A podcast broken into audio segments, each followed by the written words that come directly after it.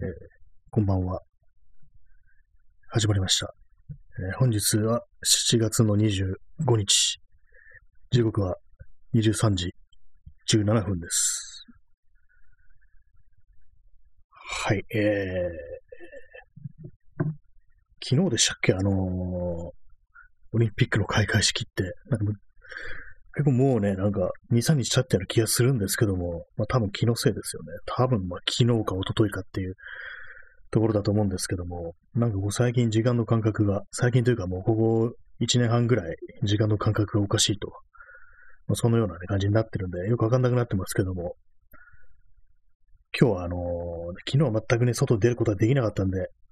今日は出ました。はい。で、まあどこに行ったかというと、あの、甲州街道、東京のね、あの、甲州街道ですね。あの、まあ、甲州街道はもう秋なのさという RC サクセンションの曲で有名な甲州街道。で、ランタンパレードの甲州街道はもう夏なのさで有名な、あの、甲州街道です。そこをなんかずっと行って、こう、一つあの、写真展を見て、まあ、今日までのやつがあったんで、それを一つ見て、で、まあね、それも本当にまあすぐにこう、終わ終わったっていうかね、出てきて、あ特にもう行くとこないなっていう感じだったんで、そのままあの、甲州街道沿いをぶらつくような形でこう、徘徊してましたね。まあ、とてもね、暑い、暑い時期なんですけれども、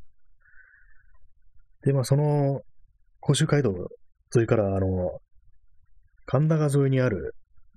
なあの、和田堀緑地とかいうのがあるんですけども、緑地ですね。結構ね、そこが広いんですよ。公園、公園みたいな感じになってるんですけども、ずっとその川沿いに緑地みたいなのがあって、それがまあ結構ですね、こう、広くって、まあよくね、あの、春になると花見をね、やったりしたところなんですよね。まあここ数年やってないんですけども、まあ、そういうね、感じで、まあその緑地をふらつくと。まあ川沿いになんか、川沿いをね、とりあえずひたすら歩くなんてことをやってました。まあ、川沿い公園があるんですよ。で、まあ、木があって、でベンチがあると。でも木があってベンチがあると座ると。座ると足元にアリがいるんですよね。結構虫がいるってことで、そう、アリってのは結構登ってくるんですよね。あの、座ってたりするとね。よくまあ皆さんもね、体験したことあるかと思いますけども、足をね、こう伝ってなんか上の方登ってきたりして、気づくとね、こう、腕にこうね、アリがなんか登ってきてたりしてね、慌てて振り払うなんてことをしたことがね、皆さんあるかと思うんですけども、まあ今日もね、それになって、まあ、途中でね、こう、途中というか、その座りながら、またなんかあり登ってきたなみたいな感じでこう、落としてたんですよ。ね、振り払ってね、こう、まあ無慈悲ですよね。まあ落としも知らないですからね、基本的に。虫というのは軽いですからね、ふわっと着地しますからね、彼らは。まあそんな感じでね、こう、まあ歩いて帰ってきてた、帰ってきたんですけども、でまあ部屋にね、こう、戻ってきてこう、座ってると、机の上にアリがいるんですよね。あこれはあれだなと。このへ、この部屋で生まれたものではないなっていうね。この部屋のものではないなっていうね。まあ、この世のものではないっていう、あのちょっとね、心霊っぽい言い方しただけですけども、これはあの多分バッグについて、バッグにくっついてあの、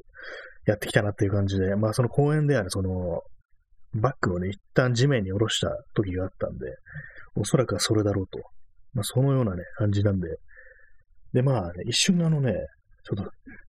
あれですけど、殺そうかなと思ったんですよね。殺そうかなってすごい強い言葉ですね、非常に。ね、やっちゃおうかなっていうね、気持ちになったんですけども、いやいやと思って、その窓からね、こううまくこう自分の指に乗っかるように誘導して、で、そこから窓の外にね、離しました。結構まあちっちゃいあれですね。本当にまあ2、3ミリって感じの小ぶりのやつでね、まあたまに結構大きいやついますけども、7ミリぐらいのやつをね、ああいうのたまに噛んだりしますからね、アリは。まあ、そんな感じでもないね、かなり可愛いタタイプのね、ちっちゃいアリで、まあ、それは今、窓の外に、どっか行きましたね。まあ、でもかなりね、私にくっついてかなりの距離を移動したんだなって考えると結構不思議ですよね。たまにありますけどもね、こう、自転車とか乗ってて、自分のね、このハンドル握ってる手の部分にね、なんかこう、ちっちゃい虫みたいなのがこう、ポツンと止まってる時あるんですよね。まあ、蚊とかじゃないんで、まあ、そのまましとくかみたいな感じでこう、まあ、ほったらかしておくと、結構ね、長い距離くっついてくるんですよね。で、まあ、どっかで、まあ、ふっとね、消えるんですけども、そうなるとあれですよね、本当にこう、下手したらね、こう、何十キロも移動するなんていうね、そういうこともあったりして、まあ、虫からしたらね、そんなね、何十キロなんていう距離は本当にこう、自分の力ではね、移動もままらないような、そういう距離だと思うんですよね。まあそんなことねえよって言われるかもしんないですけどもね、虫からしたらね。虫と口が聞けたらね、まあそんなことをね、言うかもしんないですけども、まあ人間の感覚からするとね、そんな遠くね、行かないでしょうっていう、ありますけどもね。猫とかもなんか、縄張りとかね、すごく狭いって言いますからね、結構。よくまあいなくなった猫が、ね、こう、どこ行っちゃったんだろうなっていう感じで、こう、まあ、野良猫とか、見慣れてる野良猫とかがね、喧嘩に負けたりして、縄張りの外に出てくと。で、まあ、あの猫どうしたろうなって、こう、センチメンタルになってると、割と近いところにまたいたりするなんていうね、そんなことも聞きますからね。そういう感じで、まあ、虫も意外とね、こう遠くまで行ったりするのかもしれないなというふうに思ったんですけども、まあ、そのアリはね、どうしてるんでしょうか。ねまあ、窓の外に放り投げましたけどもね。で、まあ、その、神田川沿いの綿堀緑地なんですけども、まあ、ずっとね、こう歩、歩いてると。歩いて。まあ、自転車だったんですけども、そういう感じで歩いてるんですけども、まあまああれですね、今日は特に天気が良かったものですから、やっぱりこう、やっぱ入道雲とかね、出ててね、こう、そういうもの眺めてると、やっぱりこう、ある程度こう、夏らしい気分になってきますね、結構。まあ、全然ね、あの、年、東京23区でね、全然遠くに行ってないんですけども、まあ普段別に撮ってもいいようなね、ところなんでね、別にどうこうってわけでもないんですけども、なんかこうカッと晴れててね、雲がこうあってね、こう入道雲とかがね、ニョキニョキとね、こう、イラカの波の向こうに伸びてると、イラカってね、あれですけどもね、イラカだとそれ、瓦屋根だけじゃねえかっていうね、話になりますけども、まあ、そういうのを眺めてると、なんかこう、ちょっとしたあの、小旅行とかしたような気分になるんですよね。不思議なもんですね。まあそれもなんていう、こう、思い込みじゃなくて、あの、すり込みですね。まあ、幼い頃のすり込みみたいなのがあると思うんですよね。私、あの、このね、あの放送で何度か話してますけども、千葉の方に親戚がいて、で、子供の頃はよく、まあ、その毎年夏になると言ってたんですよね。で、まあ、それがね、私のこう、昔の幼い頃の記憶では、まだね、あの、その、まあ、あぜ道みたいなとこあるんですけども、田んぼとかって、そこが、あの、あれなんですよね、あの、まだあの、舗装されてない道がね、私の幼い頃にあったような気がするんですよね。まあ、結構まあその、大昔なんで、大昔っていうか、結構ね、子供の頃なんで、私も記憶が曖昧なのかもしれないですけども、まあね、全然そんなね、こう、舗装されてない道路があるっていうような時代ではないんでね、当たり前に。あれは何だったのかと思うんですけども、ひょっとしたら、まあ、指導みたいなところだったのかもしれないです。人んちのね、一部分って感じで、まあ、農地の中の部分だから、まあ、舗装してないなんていう、あれかもしれないんですけども、そこにですね、あの、貝殻みたいのがね、敷き詰めてあるっていうのがあったんですよ。で、まあ、海が近いんでね、あの九十九里なんでね、海が近いんですよ。だから、こう、海が近いから、もうそういう、まあ、ね、気軽に海に行けるから、そういう貝殻とか拾ってきて、こう、なんていうんですかね、あれも、砂利の代わりに巻くっていうような感じなんですかね。まあ、ある程度こう、土だけだけ、土だけだとあれだから、こう、そういうふうに、何かしらね、こう、枯れ木も山のにぎわいみたいな感じで、貝殻をね、こう、配置するのかななんてこと思ったんですけども、結構それがなんとなく自分の中で、こう、夏の空気っていうかね、夏の風景みたいなものに、こう、深くね、こう、なんか刷り込まれてる感じがするんですよね。結構似た貝殻とかを見ると、なんとなくね、その幼い頃の感じをね、思い出すんですよね。はい。ね、そんな、そんな記憶がありますと。で、まあ、そのね、その親戚の家がですね、まあまあ田舎の方なんでね、けど、まあ、ちょっと大きいんですよね。平屋で、ね、割に大きくて。で、まあその、家から、庭がね、あるんですよね。家からね、その道路に出るまでが結構ね、あるんですよ。まあ、結構あるっつっても、まあ、あの、何メートルくらいかな。まあ、20メートルくらいですかね。庭みたいなのがあって。まあ、車とか止めるとこもあるあるんで、出てくるんですけども、私のね、幼い頃はね、本当にこう真っ暗で、そのね、あの、道路に出てくまでが、その間が漆黒の闇みたいな感じになってるんですよ。今ね、そういうの全然ないですからね、そ街灯とか、まあ、東京ではね、普通にあったりして、ま、本当の真っ暗っていうのはないんですけども、まあ、幼い頃はね、その暗闇っていうのがね、すごく怖かったような気がするんですよね。まあ、たまにその表に出てね、こう、親戚のね、こう、おばあちゃんとかとね、花火をね、やるなんてことがあったんですけども、親戚の子とかね、一緒になって、ある、あるんですけども、まあ、そのね、行くまでが真っ暗なんですけども、まあね、その家のね、親戚の人たちはね、こう、全然平気なわけですよ。普段ね、こう、そこで暮らしてるわけですから全然平気なんですけども、私がなんかこう、真っ暗なのでね、ビクビクしてるのをね、面白がって見てたなんていう、そんな記憶ございますね。でもあれですね、本当にこう、闇がなくなったっていうのはあるんですけども、前、前っていうかね、こう、まあ、10年ぐらい前なんですけども、だからまあそんな前、昔ではないですよね。まあ、当然、まあ、街灯とかある時代ですけども、まあ、あのね、あの、まあ、とあれは豊島区かな豊島区のですね、なんだ、あの辺は何だろうな。東長崎とかね、その辺だと思うんですけども、その辺の近辺だと思うんですけども、ある時期だけかもしれないんですけども、なんかあの、あんまり街灯がないっていうところがあって、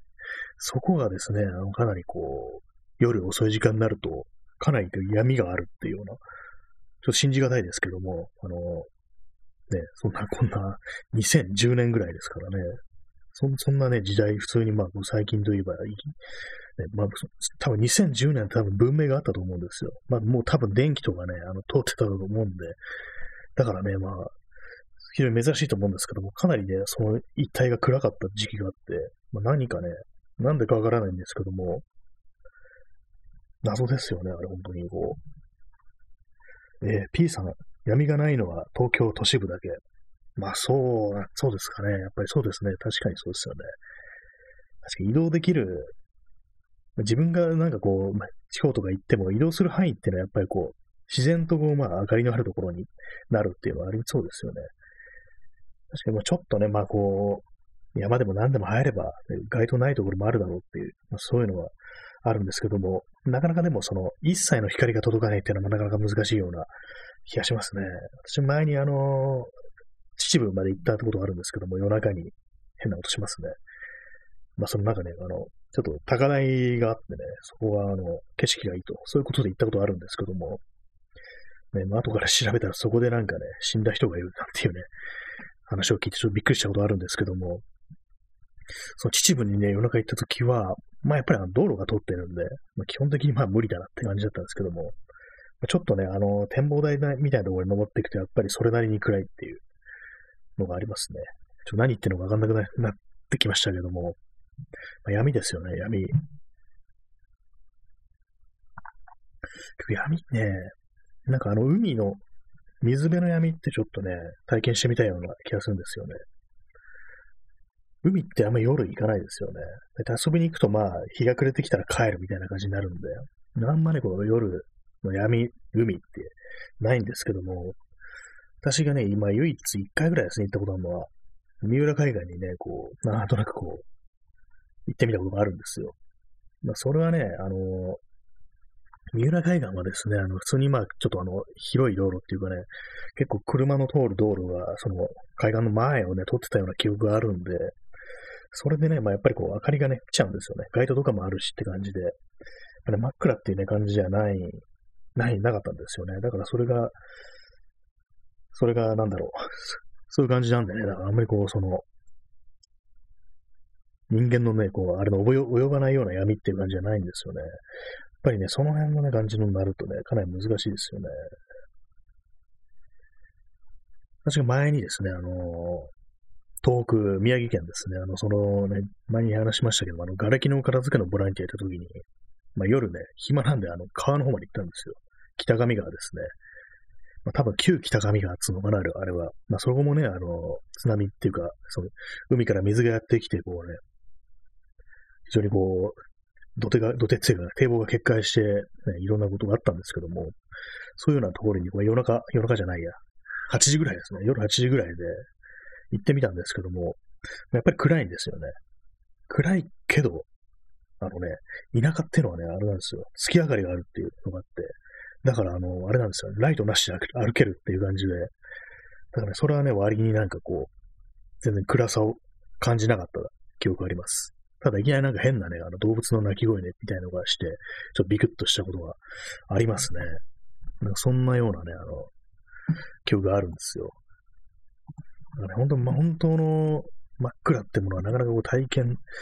できないなっていうね、そういうのがやっぱありますね。あ今ね、カチカチ落としてましたけども、あの、ヤフオクで入札してるのは、こう、ね、どうなったかなと思って、で、あんまりね、あんまり欲しくないやつだったんで、誰かね、自分の最高額を更新してくれたらなと思ったら、普通に更新されてましたね。まあよかったなっていう。ジャンク品なんでね、ちょっとね、賭けだなと思って、なんかあんまりこう行きたくないなっていう気持ちがありつつ、でもこの値段でこう、し、ね、落札できたら得だみたいなこと思ってね、こう、入札したんですけども、まあいいやって感じで、ね、そんなところですね。はい。えー、何の話をしたんですけど、闇ですね。闇。闇といえばね、あのあれなんですよ。あの、梶本次郎の短編に闇の絵巻っていうのがあって、まあこれはですね、まああの梶本次郎はですね、あの、結核の療養で、あの、伊豆の方ですかね、湯ヶ島っていうね、ところに一時期こう、そのね、湯治ってやつですね、いわゆる温泉使ってこう、体をね、良くするっていうね、あれをやりに行ってたんですけども、そこではね、すごくね、こう、闇が、こう、支配的だったというようなことを書いてて、で、まあ夜、夜散歩に出るんですよ。で、散歩に出て、こう、暗い中歩いていくんですけども、そのね、ある地点まで来ると、ちょっとね、遠く離れたところに街灯が見えると。その街灯を見ると、なんとなくなしに、こう、恐怖心みたいなものがね、こう芽生えてくるっていう、そういうようなことを書いていて、で、まあ自分の前を歩いている人がいたりすると、まあそのね、街灯の前を通り過ぎて、まあ、街灯の向こうはまた再びね、こう漆黒の闇なんですよね。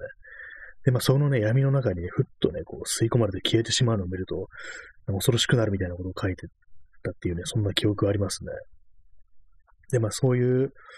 あの、湯ヶ島の闇に比べたら、東京っていうのは全然こうね、どこ行っても薄汚い伝統の明かりというものが流れているっていうのを書いてましたね。まあ当時ね、あの、昭和、昭和一桁でしょうね。昭和なんか3年とかね、2年とかね、そのぐらいの時期だと思うんですけども、それ書いたのは。その時代ですでにね、こうね、どこ行っても街灯の明かりがあるっていうようなことを書いてたんで、本当にね、こう、この東京都市部が暗かったっていうのはね、そんまあそうはないんじゃないかなというふうに思ったりしますね。なんならあの江戸時代とかでもね、かなりこう明るかったんじゃないかみたいな、そんなね、ことを考えてしまいますね。以上、闇の話でした。まあ、闇をね、闇を探してなんかどっかいろんなとこ行ってみるのも面白いかもしれないですね。あの、子供の頃にですね、あの社会科見学で、あの、防防災関連のなんかいろんなね、こう、体験ができる、ちょっと今、ね、いい加減な感じですけども、まあ、例えば地震とか、あとはまあ火事とかね、そういう災害とかね、なんかの、起きるにあたってね、どうい、実際どういう風になるのかみたいなことをね、体験できるっていう、そういう施設があって、多分なんかあの渋谷とかね、あの辺だったと思うんですけども、多分今もあると思います。そこでですね、あの、まあ、あの、火事が起きて、で、そのまあ、明かりもね、なくなって、で、煙がある中をね、いかに避難するかっていう、そういうなんか訓練っぽいことをね、ちょっとアトラクションめいた感じで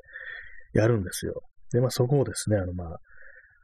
偽物の煙ですね、多分ドライアイスみたいななんかそんなやつだと思うんですけども、そういうのが流れる中をね、暗いこう廊下みたいなところをね、歩かされるっていうのがあって、まあ、それ姿勢を低くしてね、こう、歩くっていうのがあるんですけども、そこでね、あの真っ暗なんですよ。真っ暗なのがね、そのね、怖くって、結構ね、あの、3、4人の班だったと思うんですけども、多分4人かな。で、まあ、そこ先行かなきゃいけないんですけども、みんな怖くって、その暗がりが、先に行けなかったっていう、なかなか先に行けなかったっていうのがあったっていうね、記憶がありますね。やっぱりそういう闇っていうのがね、こう、子供というものはよりなんか一層揃えるものだな、なんていうふうに思うんですけども。はい。えー、闇の話で、なんかいろいろ盛り上がってまいりましたって感じですけどもね。まあ物理的な闇はいいですよね。まあ、これから訪れる暗黒時代といったものの方がね、まあそっちの方がね、恐ろしいななんていうふうに思うんでね。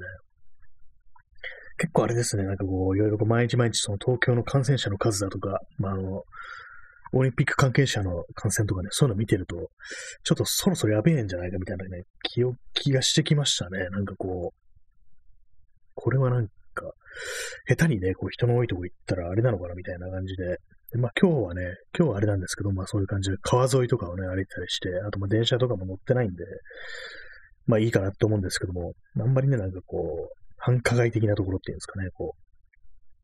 そういうのがね、こう来ると、ちょっとね、怖いかなっていう気がします。そうですよね。え、インスタントコーヒーを飲みます。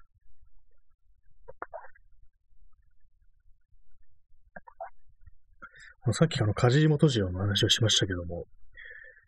あの、今日はあのね、こう、ヤフーオークションで、50%オフっていうね、まあ、上限1000円の50%オフクーポンクーポンというのがあって、それでなんかあの、何も買うもんないなと思ったんですけども、な本買えばいいんだと思ってね、なんか、梶本次郎の本買おうかなと思ってたんですけども、なんか、こう、ぼーっとしてるうちに、あれでしたね、こう、終わってしまいましたね。で、まあ、即決とかないんでね、こう。で、さらにそのクーポンが今日のね、あの、0時までっていうことで、もうね、諦めてます。使い道がないっていうね、ことでね。なんかその手のあのね、クーポンってね、ちょっとね、額が大きめだとね、ついついあの、使った方が得だみたいな感じでね、あんまりこう、そんなに欲しくもないものを買ったりすることがあるんですけども、なんかね、踊らされてる感じがしますよね、ああいうのも。まあ、とはいえね、さっきのね、その梶本氏の本は少しね、ちょっと読みたかったね、本ではあったんで、ちょバカバカなことやったなっていうね、とっととね、なんか適当に入札しとけよっていうようなことをね、思ったんですけども、まあよくやりますよね、そういうこと。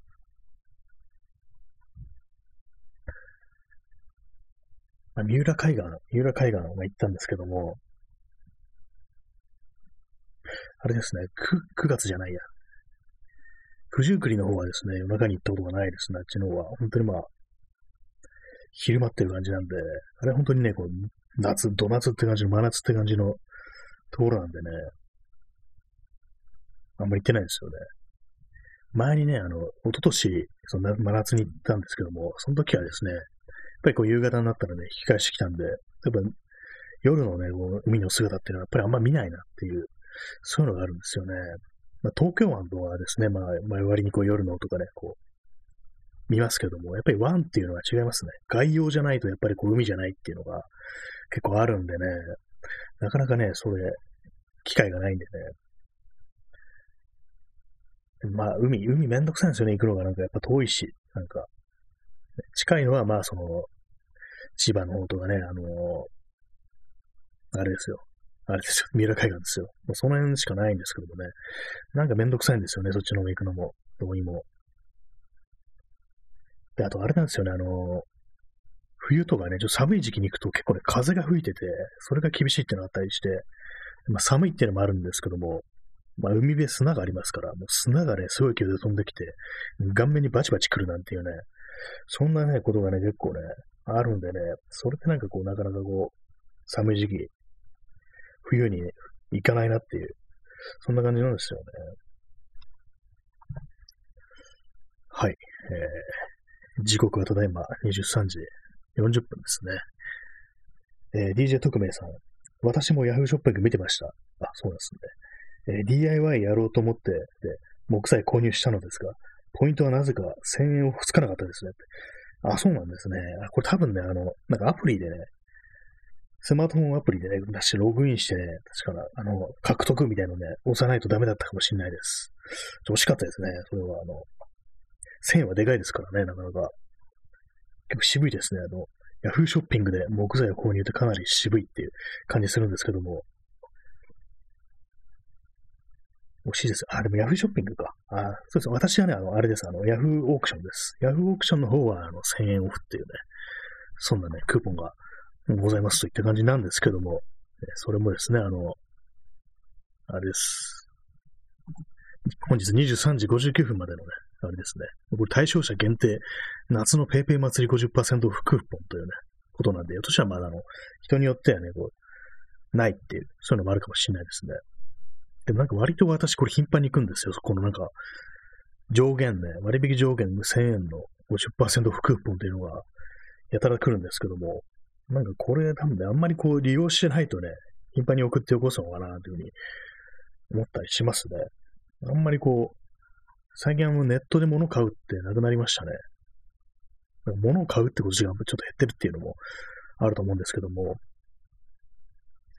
あとあれですね、あのメルカリとかもなんか全然使わなくなりましたね、そういえば。前はね、まあそこそこなんかこう、たまに本買ったりとかね、服買ったりみたいなことしてたんですけども、全然なんかね、そんなことしなくなったりしましたね。で、クジラドリさん。先日ペイパルだと思ってペイペイ使いそうになって焦りました。名前似すぎ。